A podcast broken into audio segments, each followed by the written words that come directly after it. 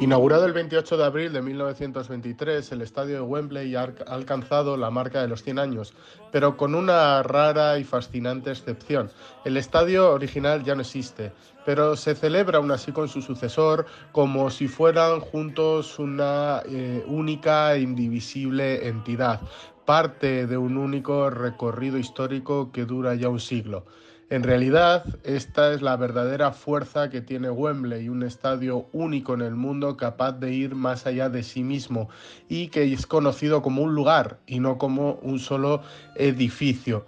En 100 años de historia, Wembley ha sido lugar de finales, lugar de eventos importantes de la historia del deporte y de la cultura del siglo XX, incluso sirviendo como hospital militar durante la Primera Guerra Mundial en un camino que continúa hoy. El Estadio Nacional Británico es el símbolo de aquello a lo que aspira la arquitectura, es decir, superarse a sí mismo, entrar en la historia. Es un recinto deportivo que ha logrado el honor de tener este estatus inmortal.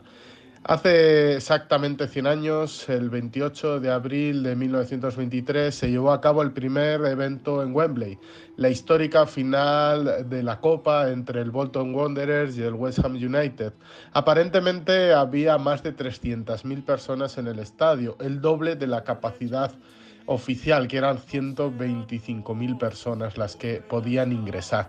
Se desbordaron las líneas de banda, eh, se llenaron las gradas, tuvieron que aparecer los policías montados y entre ellos el famoso George Score que eh, pasó a la historia por su corcel eh, gris Billy que en las imágenes parecía blanco y destacaba sobre los demás. Y es el nombre que se dio a esta eh, gran final de la Copa, la final del caballo blanco, de la que ya hablamos en otro capítulo.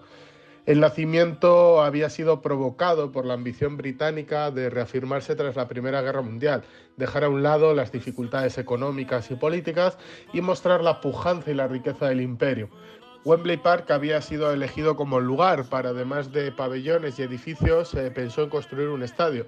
Los organizadores habían visto lo popular que se había vuelto el Crystal Palace, construido para la Exposición Universal de 1851 y las em, multitudes que asistieron a las finales de las copas de 1895 a 1914 con el poco éxito del estadio Stamford Bridge construido específicamente para albergar estas finales. Por ello se llevó a cabo el proyecto del Empire Stadium. Hoy ya no queda nada de ese estadio, pero la cuenta de los años sigue, pues en 2007 con el derribo del antiguo eh, estadio se mantuvo el lugar original del Empire Stadium, el rey de los estadios.